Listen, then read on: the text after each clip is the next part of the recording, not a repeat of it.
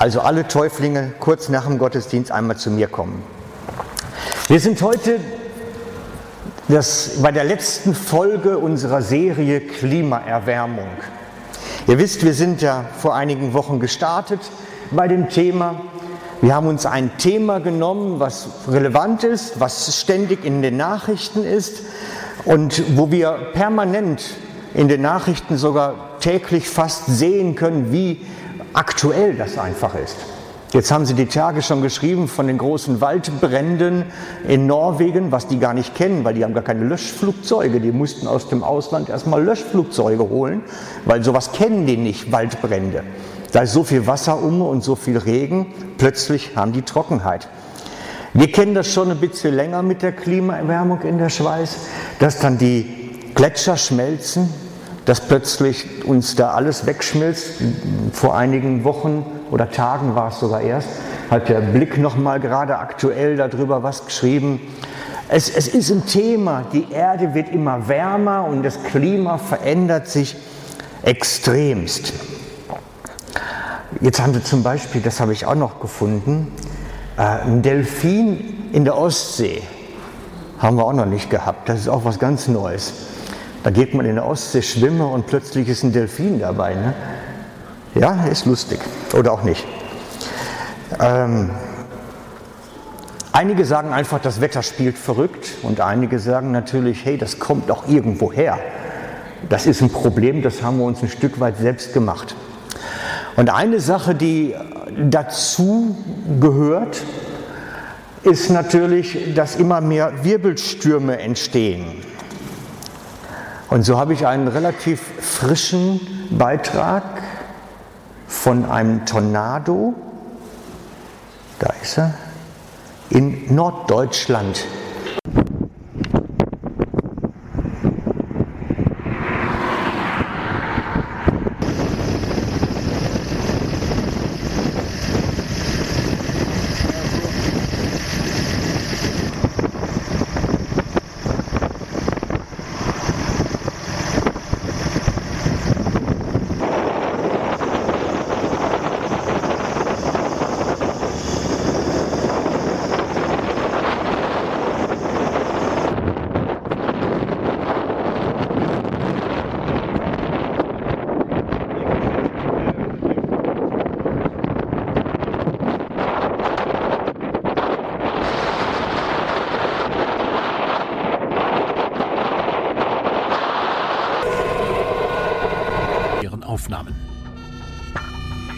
In der Stadt Lützow bei Rostock wirbelt ein Tornado Autos durch die Luft, deckt reihenweise Dächer ab und hält hunderte Retter in Atem.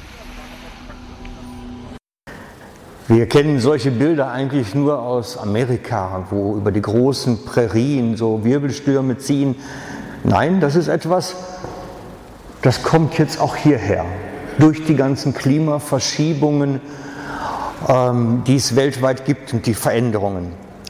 Tornados in Mitteleuropa, da fliegen den Leuten die Sachen um die Ohren plötzlich und sie kennen sowas gar nicht. Und wir haben uns dieses Thema Sturm genommen heute und haben gesagt, Mensch, das könnten wir doch mal für uns benutzen. Wir haben ja die ganze Serie Klimaerwärmung genommen und haben gesagt, Mensch, das Klimaerwärmung ist eine schlechte Geschichte, die wollen wir alle nicht, das ist böse, aber es gibt ja ein Klima, das ist ja noch was anderes. Es gibt dieses zwischenmenschliche Klima, dieses, was zwischen den Menschen stattfindet. Und das darf ruhig wärmer werden.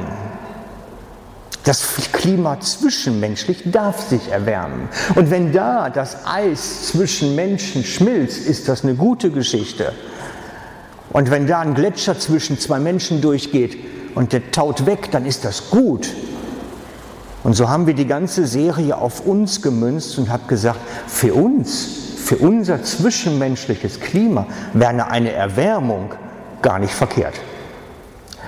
Und so haben wir gesagt, natürlich, wenn Wirbelstürme kommen, ist das in der Natur eine schlimme Geschichte, wenn die durch diese ganze Klimaerwärmung entstehen. Aber vielleicht gibt es ja bei uns auch einen Sturm. Und ihr habt ein Lied dazu gehabt, eben ganz spontan und habe gesagt, Mensch, vielleicht ähm, singen wir das ja dann nochmal. Ich glaube, es ist ein Kinderlied, ne? oder? Ich danke euch für die spontane Einlage. Das haben wir heute Morgen erst gerade noch rausgefunden. Genau. Also wir haben diese Geschichte von dem Sturm mal übernommen, haben gesagt, das gehört zu diesem ganzen Themenkomplex Klimaerwärmung. Und was da so schlecht ist, wollen wir bei uns als Gutes darstellen. Und haben das auf unser zwischenmenschliches Klima angewandt. Und dann ist natürlich naheliegend, dass die Bibel auch von einem Wind redet. Manchmal ein bisschen stärker, manchmal ein wenig schwächer. Aber auch die Bibel redet von einem Wind Gottes. Einem Wind Gottes. Und ich möchte euch kurz die Bibelstelle dazu ne-, geben. Der Wind weht, wo er will, und du hörst sein Rauschen. Aber woher er kommt und wohin er geht, weißt du nicht. So ist es bei jedem, der aus dem Geist geboren ist. Der Heilige Geist wird als der Wind Gottes beschrieben, dass man ihn hören kann, sein Rauschen, dass man spüren kann und dass man von ihm, so sagt es dieser Text, auch mitgetrieben wird als Jünger.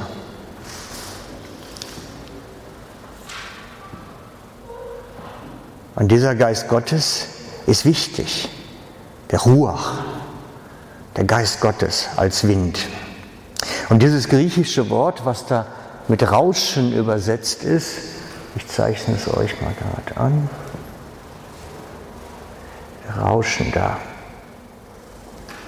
Das Rauschen beinhaltet auch Reden und Singen, das griechische Wort. Das heißt, der Wind, der dort weht, den kann man hören und er hat auch etwas mitzuteilen. Er sagt auch durchaus etwas. Es ist nicht einfach nur ein Geräusch. Und so ist der Geist Gottes etwas, der bewegt und etwas mitzuteilen hat, gleichermaßen. Und es ist manchmal ganz praktisch erfahrbar, Freunde. Das ist nicht eine Theorie, so nach dem Motto, jetzt machen wir alle mal ganz still und dann wird uns der Gott innerlich etwas sagen, sondern es gibt Menschen, die haben das auch äußerlich erlebt. Dieses Reden, diesen Wind. Wenn wir zum Beispiel schauen ins Alte Testament, da haben wir den Hiob. Der Hiob beschreibt seine Gottesbegegnung folgendermaßen. Ein kalter Hauch berührte mein Gesicht. Die Haare standen mir zu Berge. Da stand er, den ich nicht kannte. Vor meinen Augen war eine Gestalt und ich hörte ein Flüstern. Das ist jetzt eine Übersetzung. Wenn ihr die Übersetzung vergleicht, werdet ihr sehen, ein kalter Wind berührte mein Gesicht in anderen. So dieser Atem Gottes berührte ihn. Er spürte ihn und er schreibt, die Haare standen mir zu Berge. Er hat eine Gotteserfahrung, die er körperlich fühlen kann. Und das gibt es wirklich. Ich habe so etwas Ähnliches vor einiger Zeit in einem Sonntagsmorgen-Gottesdienst erlebt, dass plötzlich ein Windzug durch die Versammlung geht und das erste guckst nach oben, hat einer Dachfenster aufgemacht. Und dann guckst du, ob alle Fenster und Türen geschlossen sind und stellst fest, es ist alles zu. Und trotzdem war da ein Wind, ein Hauch durch die Versammlung. Das gibt es wirklich. Freunde, das ist nicht, wenn ich es nicht selbst erlebt hätte, würde ich es mir nicht trauen zu erzählen. Aber wenn man es erlebt hat, dann traut man sich es dann schon. Und dann bekommt man eine Hühnerhut. Oder Gänsehaut sagen die Deutschen, Hühnerhut im Schweizerischen. Ne? Da bekommt man Hühnerhut, weil man spürt, da geht jetzt etwas, da ist jetzt was. Und man kann es nicht greifen. Und man kann es nicht greifen. Vielleicht habt ihr auch schon sowas erlebt. Man spürt, Gott ist da. Er ist wirklich erfahrbar vor Ort. Und die ersten Christen haben auch so etwas erlebt. Die ersten Christen schreiben auch darüber und erzählen Ähnliches. Sie waren in einem Gebäude, in einem geschlossenen Saal und erleben darin so etwas wie das Brausen eines Windes. Sie schreiben, plötzlich entstand vom Himmel her ein Brausen. Es klang wie das Tosen eines heftigen Sturmes und erfüllte das ganze Gebäude. Sie sahen etwas, was wie Feuerzungen aussah, sich zerteilte, auf jeden einzelnen von ihnen setzte. Alle wurden mit dem Heiligen Geist erfüllt und fingen plötzlich an, in fremden Sprachen zu reden, so wie es ihnen der Geist eingab. Aber auch hier wieder diese Formulierung, ein Brausen vom Himmel her, auch hier wieder diese Beschreibung, in einem geschlossenen Gebäude passiert etwas durch Gottes Anwesenheit, durch seine Gegenwart. Und das ist natürlich etwas ganz speziell Erfahrbares, was bis heute möglich ist. Das Wirken des Heiligen Geistes hat nicht aufgehört heute. Er ist derselbe, immer da und wirkt heute so wie damals. Und ich wünsche uns allen, dass wir diese Erfahrung machen. Diese Erfahrung mit dem Gott, der erfahrbar ist, der Realität ist, der plötzlich uns nahe kommt, uns berührt und wir ihn spüren können. Und dass sein Reden, sein Wehen in unser Leben kommt, das wünsche ich uns. Aber er wird dann nicht das tun, was wir vielleicht möchten.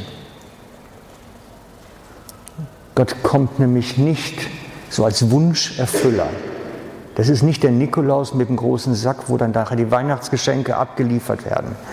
Also die Geschichte erzähle ich euch nicht. Gott ist nicht der Wunscherfüller, wenn er dann kommt, sondern er kommt anders. Er kommt nicht für uns unsere Probleme zu lösen. Freunde, wir müssen aufpassen. Wir müssen wirklich aufpassen, dass wir nicht die Dinge, wo Gott sagt, das musst du in Ordnung bringen, ihm überlassen wollen.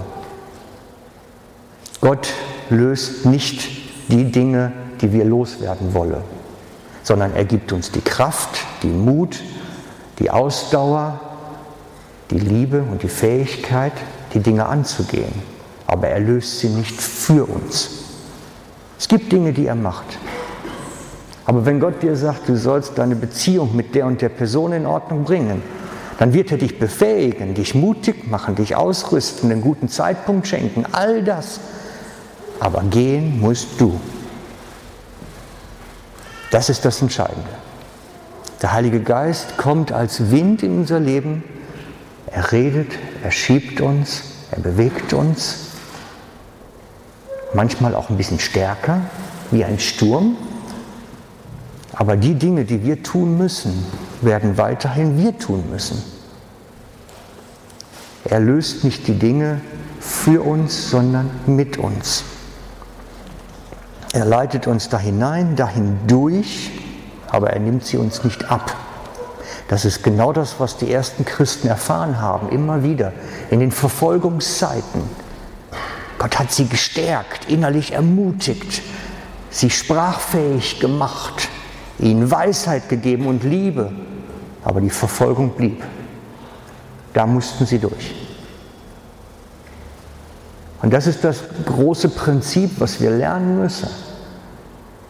Wir müssen hindurch selber gehen, aber in seiner Kraft. Das ist der Punkt. In seiner Kraft sollen wir gehen. Wir brauchen es nicht alleine tun. Wir brauchen nicht alleine alles aushalten. Er ist da, der Tröster, der Ermutiger, der Ausrüster. Aber gehen müssen wir. Das dürfen wir nicht verwechseln. Und deswegen, wenn du da stehst und sagst, Herr, komm mit deinem Geist und löse mein Problem, muss ich sagen, stopp, stopp, das funktioniert nicht. Gott rüstet dich aus, dass du die notwendigen Schritte gehen kannst. Er kommt mit Weisheit und Kraft. Gut, manchmal greift er hinein und regelt auch mal eine Situation. Das gibt es auch. Aber bewegen müssen wir uns.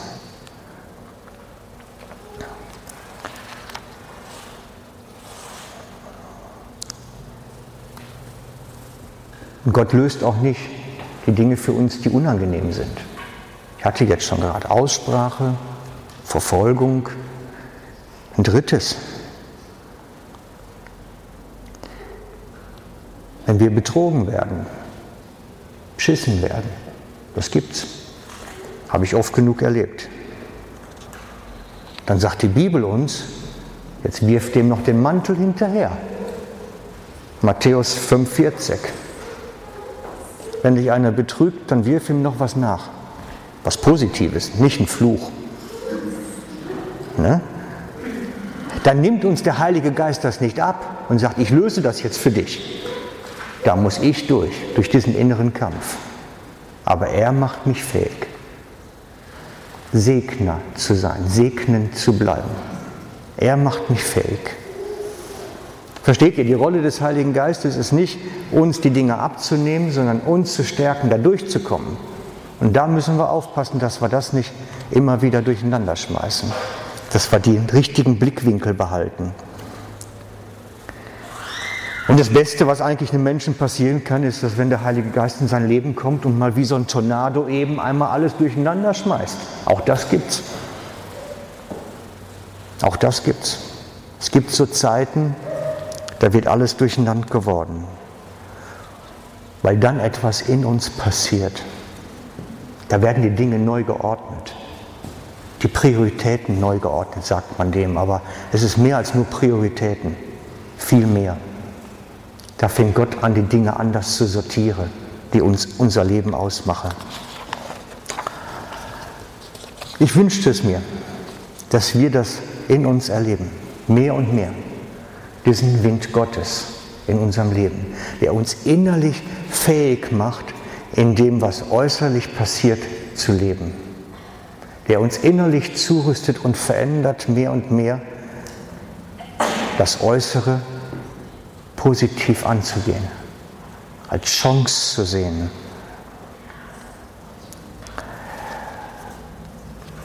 Und letztlich ist es Gottes Wirken, dieser Ruach, in uns. Er kommt von außen, spürbar, aber er will sein Werk in uns tun, dass wir täglich erneuert werden, sagt die Schrift. Täglich erneuert. Und wir sollen füreinander beten, dass das in uns passiert. Paulus hat das zum Beispiel an einer Stelle einmal gemacht. Da steht Apostelgeschichte 19,6. Und als Paulus ihnen die Hände auflegte, kam der Heilige Geist auf sie und sie redeten in Sprachen und Weissagten. Und ich lege die Betonung auf Hände auflege. Manchmal kommt der Heilige Geist auch im stillen Kämmerlein. Aber ich glaube, das Normale ist, dass wir einander dienen einander die Hände auflegen, füreinander beten, dass Gott sein Werk in uns tun kann. Geschwisterschaft sind wir berufen. Wir sind nicht die Lonesome Cowboys, die über die Prärie reiten und alles selbst austragen müssen, sondern es ist anders. Gemeinsam sind wir stark. Gemeinsam passiert etwas. Und ich lade euch deswegen ein, wenn ihr nachher das Bedürfnis habt, ich brauche ein bisschen mehr von diesem Heiligen Geist in mir. Spür da so wenig Kraft, so wenig Veränderung, dann beten wir füreinander, legen einander die Hände auf und beten, dass der Heilige Geist kommt, innerlich transformiert, verändert. Das brauchen wir alle, mehr und mehr, mehr und mehr dass der Heilige Geist zu uns kommt, zu uns redet, uns Eindrücke gibt und uns so leitet und führt und Schritt für Schritt weiterbringt.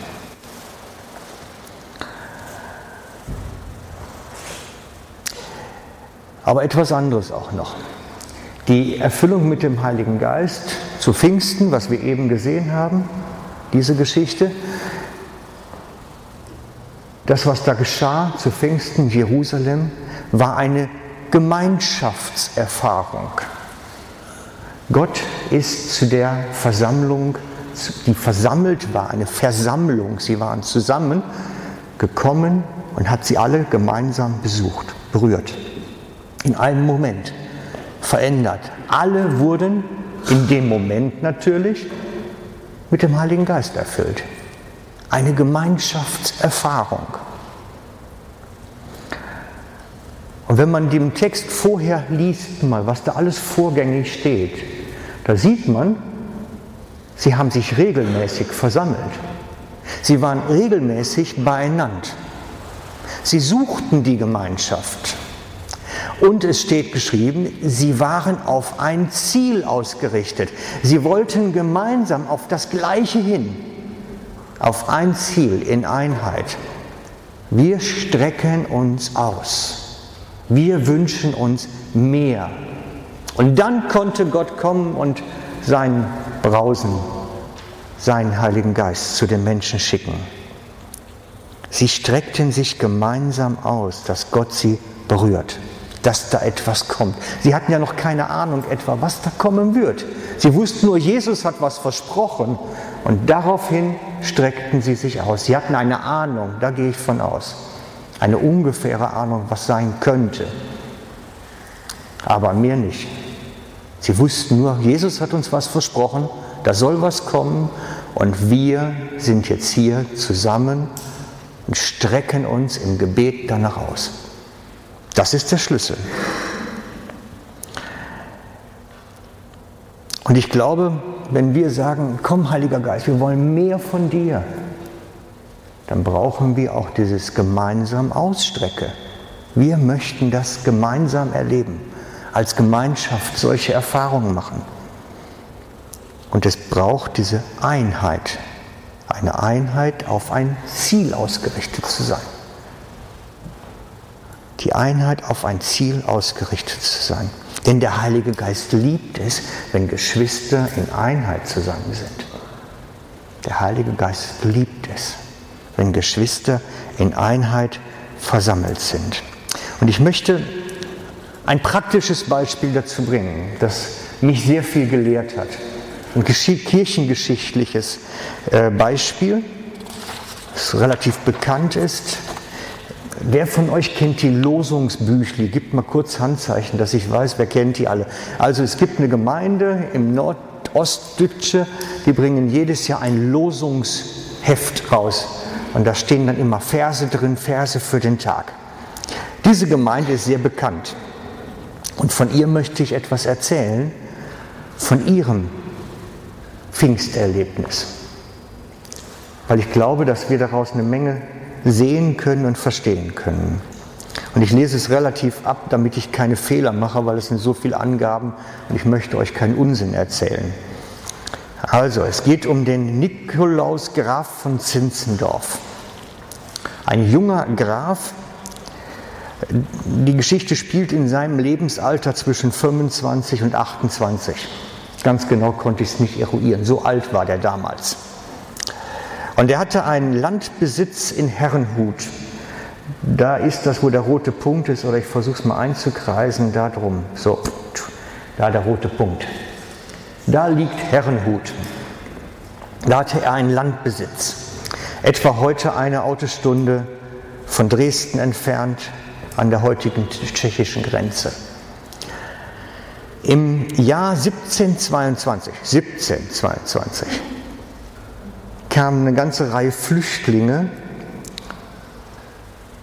fromme Leute, die wegen ihres Glaubens vertrieben worden sind und die wurden von Zinzendorf in seinem, bei seinem Gutsbesitz angesiedelt. Er baute Häuser und ein kleines Dorf entstand. Nach fünf Jahren hatte diese kleine christliche Gemeinschaft sich aber so sehr über verschiedene Theologien, biblische Meinungen zerstritten, dass da nichts war von Gemeinde, Einheit, sonst wie. So haben die sich zerstritten. Und sie zerfielen in kleine Gruppen, wo jeder so seine eigene Glaubensrichtung hatten.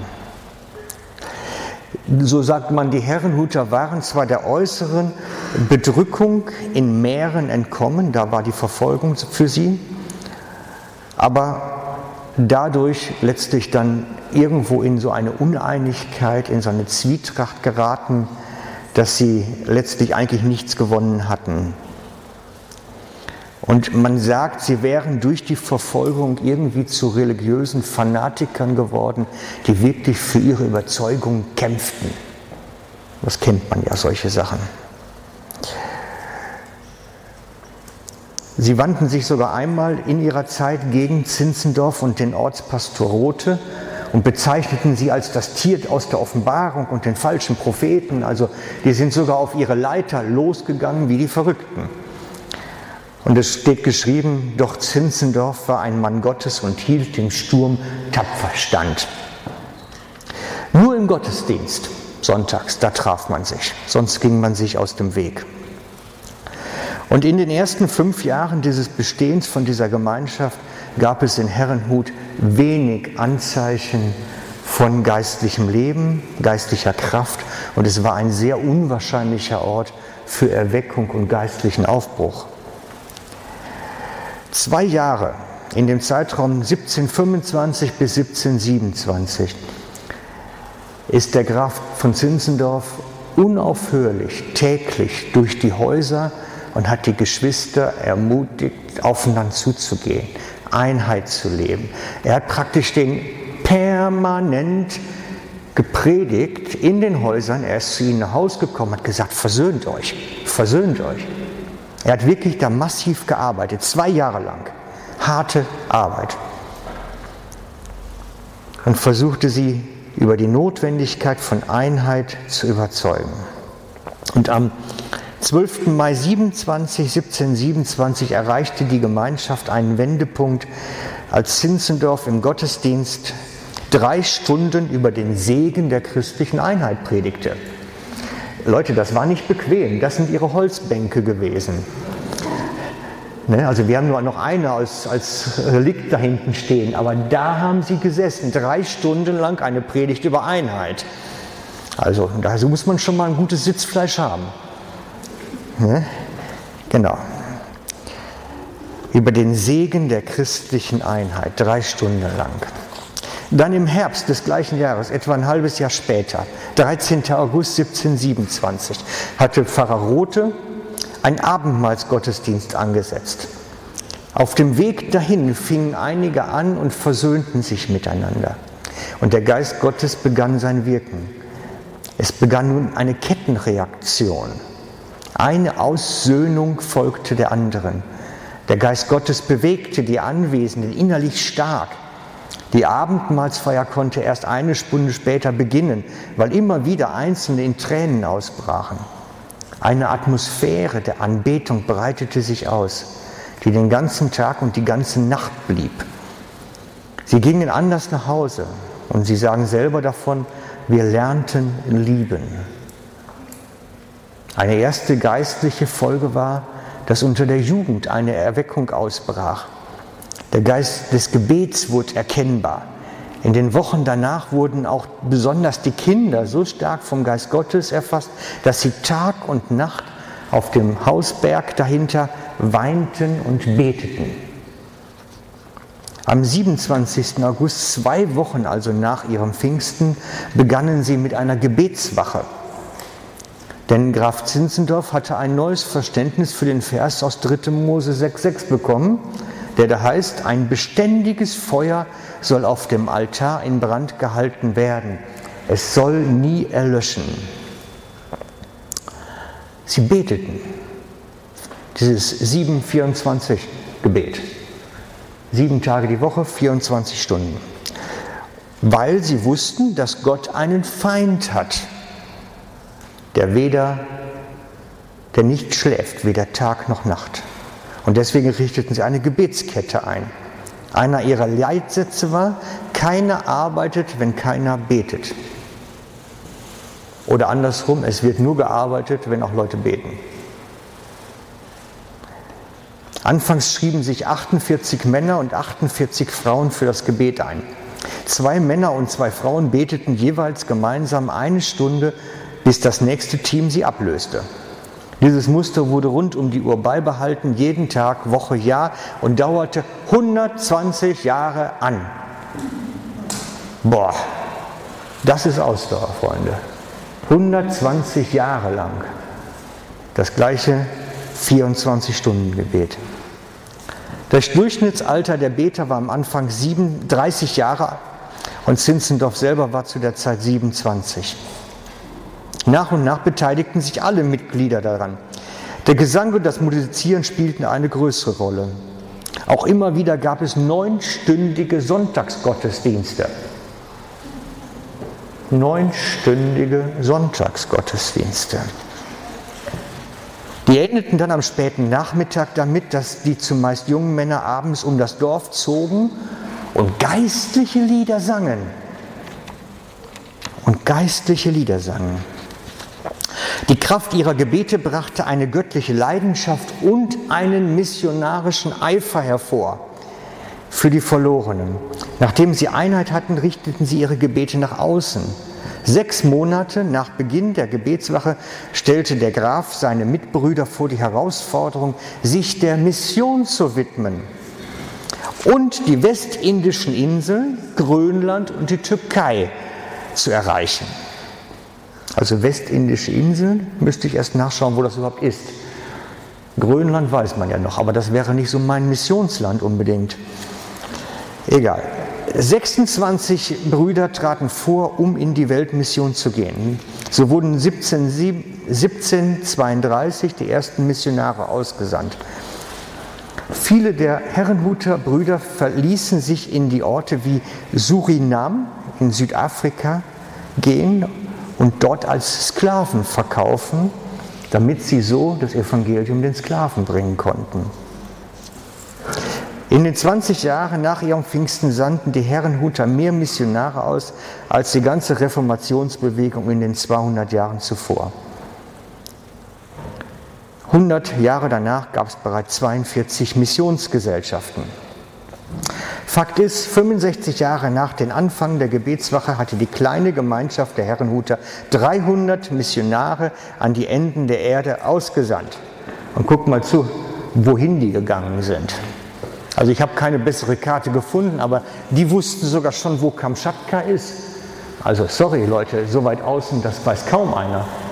Alaska, ne?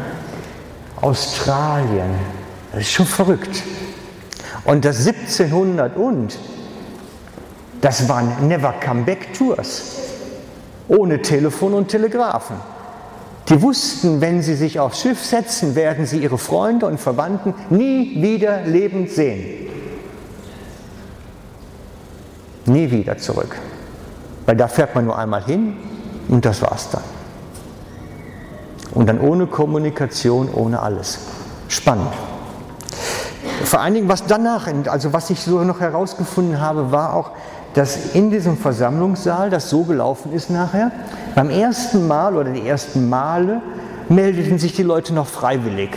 Und dann haben sie festgestellt, eigentlich möchte ja Gott stärker reden. Und haben dann angefangen, mit einer Lostrommel zu arbeiten, eben halt wie die Losungen auch, mit einer Lostrommel. Und so wurden dann immer alle Namen von den jungen Männern, nicht den Frauen, nur den jungen Männern, in die Lostrommel geworfen und wenn dann einmal im Jahr der Missionsgottesdienst war, wurde die notwendige Anzahl Karten und Namen aus der Trommel gezogen und dann wusste man ja, wer dann in die Mission zu gehen hat. Mitsamt Frau und Kinder. Also ich habe schon immer gesagt, wenn ich das mal hier einführen würde, ich, der Gottesdienst wäre jedes Mal leer. Da würde kein Mensch kommen bei solchem Gottesdienst. Aber bei ihnen war das einfach eine Leidenschaft, die sich ganz durch die Gemeinde zog. Wir wollen die Welt erreichen mit dem Evangelium. Und wenn Gott sagt, durch das Los, ich muss gehen, dann hieß das gehen. Adieu sagen. Zu den Verwandten und wem auch immer. Und seine Frauen wurden nicht gefragt und die Kinder mussten auch mit, wenn es dann welche gab. Ne, da war einfach mitgefangen, mitgehangen. Genau. Wenn wir genau hinschauen, also die Geschichte hat mich extremst angesprochen, einfach weil ich sehe, dass wenn der Geist Gottes kommt auf eine Gemeinschaft, verändert er etwas massiv, beim Einzelnen inwendig, in seinem Herzen. Und er bringt die Geschwister auf eine neue Ebene zusammen. Die Gemeinschaft bekommt eine neue Qualität, eine neue Intention. Ich habe nicht gesagt, dass wir jetzt demnächst dann 300 Leute aussenden. Ne? Also nicht, dass er das jetzt falsch versteht. Mir geht es mehr darum, wenn Geist Gottes kommt, verändert er was. Dann kommt ein Tornado, ein Wirbelsturm. Das merkt man vielleicht im ersten Moment gar nicht. Aber er verändert etwas, er bewegt etwas. Er verändert die Gemeinschaft insgesamt.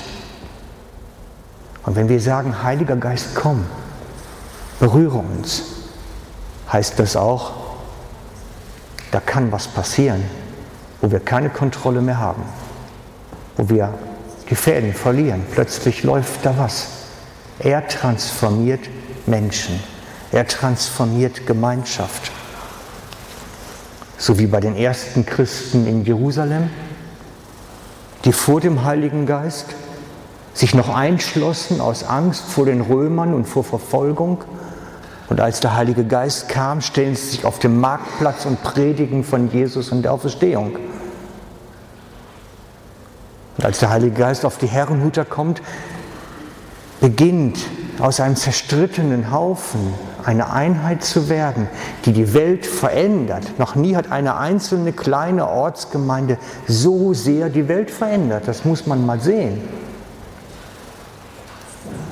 Wenn der Geist Gottes kommt und Pfingsten schenkt, beginnt etwas, wo wir nicht mehr alles in den, alle Fäden in der Hand halten. Und ich wünsche mir für uns,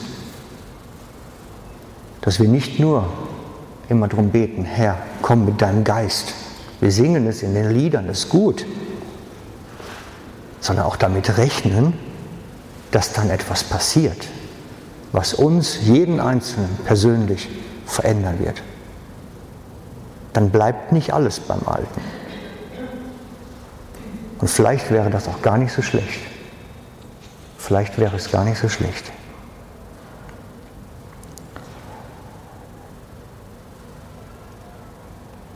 Und das ist ein Gemeinschaftserlebnis. Die ersten Christen waren einmütig beisammen als der Geist Gottes zu ihnen kam und sie berührte. Und so lasst uns auch zusammenstehen als Geschwisterschaft und uns ausstrecken, dass Gott etwas Neues wieder tut und etwas bewegt, weil es jeden einzelnen von uns verändern wird. Wir möchten jetzt gleich mit euch das Abendmahl feiern. Und bei den Herrenhutern hat es begonnen mit dem Abendmahl. Damit, dass sie gesagt haben, hier sind wir als Gemeinschaft. Hier sind wir, tu du etwas in unserer Mitte. Und das Gemeinschaftsmahl ist das Mahl, wo wir als Geschwisterschaft miteinander vor Gott stehen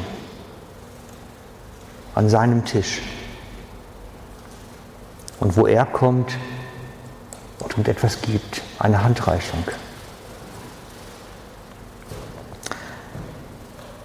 Genau. Ich darf schon mal die Gemeindeleitungsmitglieder bitten, nach vorne zu kommen.